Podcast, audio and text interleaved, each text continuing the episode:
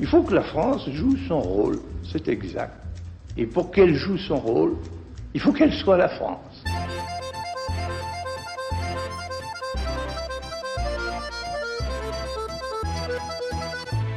Richard Verly, bonjour, bienvenue dans cet épisode de notre série de podcasts consacrée à la place qu'occupe l'extrême droite dans le débat politique français. Pour en discuter, nous avons le plaisir d'échanger avec Béatrice Houchard, journaliste bien connue des lecteurs du temps puisqu'elle écrit régulièrement sur la politique française. Béatrice Houchard, vous êtes l'auteur du Fait du Prince, un livre publié aux éditions Calman Lévy en 2017 qui raconte les comportements souvent monarchiques des présidents français sous la Ve République. Alors, pour reparler de l'extrême droite, je voudrais dans ce dernier épisode vous interroger sur les thématiques de ce mouvement politique, de cette mouvance politique et sur la façon dont il semble qu'elles ont gagné l'ensemble de la société. Au fond, on pourrait se poser cette question, est-ce que l'extrême droite, si elle n'a pas encore gagné dans les urnes, a déjà gagné dans les têtes? C'est une question qui résonnera en Suisse où l'on sait que les thématiques chères à l'UDC, notamment contre l'Union européenne ont beaucoup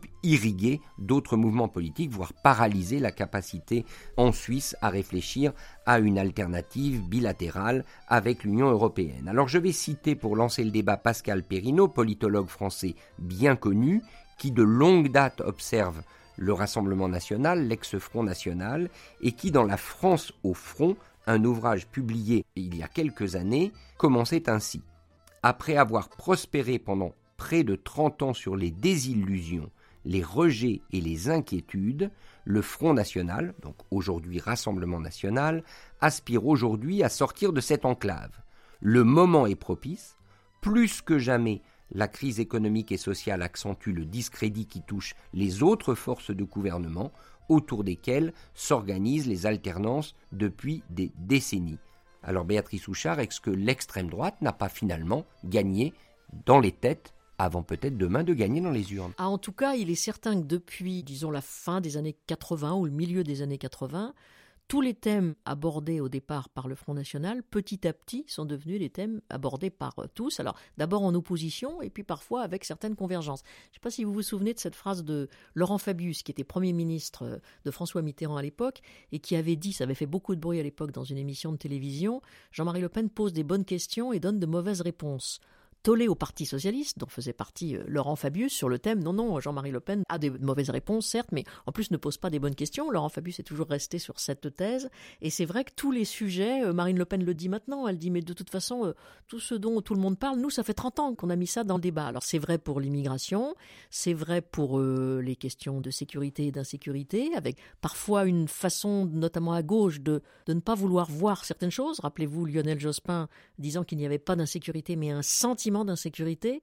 Sauf que quand vous dites ça à quelqu'un qui a été agressé la veille, ça ne veut pas dire qu'on on vit dans un coupe-gorge dans toutes les rues des villes de France, mais euh, c'était une façon de ne pas en parler. Et oui, effectivement, ils ont innervé toute la vie politique. Et surtout, moi j'ai l'impression que depuis ces années-là, tout est toujours en fonction de ce que dit ou de ce que pourrait dire le Front National. J'ai le souvenir, alors là, c'est pas dans un parti politique, mais j'ai le souvenir dans une rédaction dans les années 80-90 euh, où sur certains sujets, on nous répondait Ah non, non, non, ça faut pas en parler, ça fait le jeu du Front National. Cette phrase, ça fait le jeu du Front National, dans certaines rédactions de journaux et dans les partis politiques, ça a empêché sur un certain nombre de sujets, d'avancer, de trouver des vraies solutions. Je pense à l'immigration, aux questions de mixité sociale, de logement. C'était non, non, on n'en parle pas parce que ça va faire le jeu du Front National, donc mieux vaut ne rien dire. Et puis finalement, force de ne pas en parler, certains sont venus sur des positions euh, qui euh, paraissaient d'extrême droite, pour reprendre le terme du thème de ces discussions, et, qui sont repris aujourd'hui, y compris par certains à gauche. Et quand on regarde les sondages, je pense à un sondage Cantar Public qui a été réalisé fin janvier pour France Info et pour Le Monde, on s'aperçoit que sur euh, le thème la justice n'est pas assez sévère, on ne défend pas assez les valeurs traditionnelles, il faut rétablir le service militaire, donner plus de pouvoir à la police. Euh, tous ces thèmes-là maintenant ont une réponse euh, majoritaire. Pas forcément plus élevée en 2022 qu'en 2013 ou 2014, mais en tout cas une majorité de gens qui sont d'accord avec ces thèmes.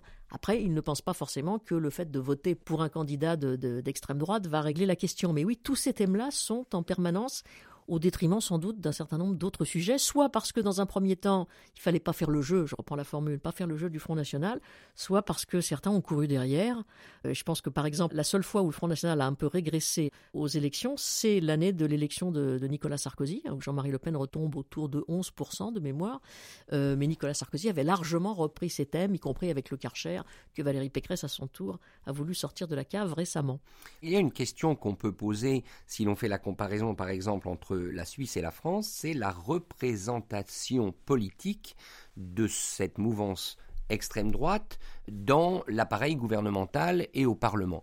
Posons cette question simplement, est-ce qu'il n'y a pas une injustice fondamentale liée au système présidentiel de la Ve République et au suffrage majoritaire que l'on connaît à n'avoir depuis des décennies que quelques députés, en l'occurrence l'Assemblée nationale sortante, je crois, huit députés pour le Rassemblement national de Marine Le Pen, alors que ce parti totalise jusqu'à 30% des voix si l'on se réfère au score de Marine Le Pen au second tour de 2017. Et 11 millions de, 11 millions de suffrages. Est-ce qu'on peut appeler ça une injustice politique et électorale? Il y a une injustice liée au mode de scrutin. Hein. Le mode de scrutin majoritaire à deux tours, il a un gros avantage. Il permet qu'une majorité stable se dégage et permette au pays d'être gouverné sans avoir des crises gouvernementales tous les quatre matins. Et en revanche, il ne représente pas une partie de l'opinion. Alors il y a une exception, c'est 1986 où, euh, opportunément et avec une arrière-pensée à peine dissimulée, François Mitterrand fait changer le mode de scrutin. en France, c'est très simple de changer le mode de scrutin. Hein. Il n'est pas dans la Constitution, c'est une loi simple. Donc il suffit d'avoir une majorité à l'Assemblée nationale, même s'il y a opposition du Sénat, ça passe. Donc en 85, Mitterrand fait voter le scrutin proportionnel intégral au niveau euh, départemental. Il espère à ce moment-là que aux élections de 1986, le Front National prendra beaucoup de voix à la droite, que la droite donc perdra les élections et que la gauche pourra continuer de gouverner. Résultat, le Front National arrive avec 35 députés, on l'a souvent oublié, mais 35 ça n'est pas rien. Ça permet de faire un groupe parlementaire, ça permet d'avoir des temps de parole et d'avoir une vraie, une vraie tribune. Et Jean-Marie Le Pen et, et les siens ne s'en sont pas privés tout naturellement, mais ça n'a pas été suffisant et la droite a quand même gagné ses élections infligeant à François Mitterrand la première période de ce qu'on appelle en France la cohabitation avec Jacques Chirac comme Premier ministre. Et deux ans après, Mitterrand redevient président de la République. Donc voilà. Mais, mais bon, Mitterrand l'avait fait tout à fait sciemment. Il avait même, on l'a découvert après, mais il avait même écrit aux chaînes de télévision en demandant que Jean-Marie Le Pen soit mieux représenté dans les élections, puisqu'il représentait tant de pourcents. Donc il a quand même bien aidé le, la, la, mise en valeur de Jean-Marie Le Pen et de ses troupes de l'époque. Cette accusation selon laquelle la gauche française, et notamment la gauche socialiste, celle de François Mitterrand, a instrumentalisé le Front National pour diviser la droite, c'est donc une accusation qui tient debout. Ah oui, je pense que sur 86, il n'y a pas de doute là-dessus, oui. Il faut dire que le Front National réapparaît vraiment avec des scores importants en 1983-84. 83 hein. avec une élection partielle à Dreux. On voit une alliance c'est déjà question non pas de l'union des droites, on ne disait pas ça à l'époque, une alliance entre un maire RPR à Dreux, qui est une, une sous-préfecture d'Eure-et-Loire, et avec un des élus du Front National dont le numéro 2 de l'époque du Front National, Jean-Pierre Stirbois, qui aura une carrière assez courte puisqu'il est décédé quelques temps après dans un accident de voiture. Donc 83, et puis surtout 84, un vrai coup de tonnerre. C'est on a l'habitude aux élections en France, quasiment à chaque dimanche d'élection, il y a un coup de tonnerre au premier tour. Ah mon Dieu, le Front National a fait 10. Ah mon Dieu, le Front National a fait 15. Ah mon Dieu, Jean-Marie Le Pen est au second tour. Bon, maintenant on a, si j'ose dire, pris l'habitude. Mais en 84, 11% aux élections européennes, Jean-Marie Le Pen en tête, et 10 élus, je crois, au Parlement européen. Et quand Jean-Marie Le Pen, ce soir-là, arrive sur les plateaux de télévision pour débattre de, ces résultats, le représentant du Parti communiste et le représentant du Parti socialiste quittent le plateau ne veulent pas débattre avec lui. Donc vous voyez l'ambiance, euh, l'ambiance de l'époque. Donc forcément, à partir de ce score de 10 et quelques pourcents de 1984, euh, la gauche se doute bien qu'aux élections législatives de 1986, il y a un risque d'un score important. Donc il y a eu une instrumentalisation, oui. Parlons d'une autre responsabilité, c'est la responsabilité des médias. Est-ce que finalement les thèmes de l'extrême droite n'occupent pas autant d'espace dans la société, dans le débat politique français, parce que les médias les utilisent, les mettent systématiquement en avant, simplement parce qu'elle est extrême. Alors je pense que la réponse est oui, elle séduit les médias paradoxalement, euh, sans, les séduire pour la majorité d'entre eux en tout cas sur le fond des idées, mais pour reprendre le très vieux slogan d'un grand magasin à Paris, il se passe toujours quelque chose. Euh, on sait que quand on a le Front National, moi j'ai le souvenir, euh, après l'élection euh, présidentielle, je crois, d'avoir dit, bon, là ça va être calme pendant 2-3 ans, on va pas avoir grand-chose à se mettre sous la dent. Et puis il y a eu le, la énième dispute entre Marine Le Pen et son père, l'exclusion de son père, etc. Donc ça, ça n'arrête jamais. J'allais dire d'un mot un peu trivial, ce sont de bons clients.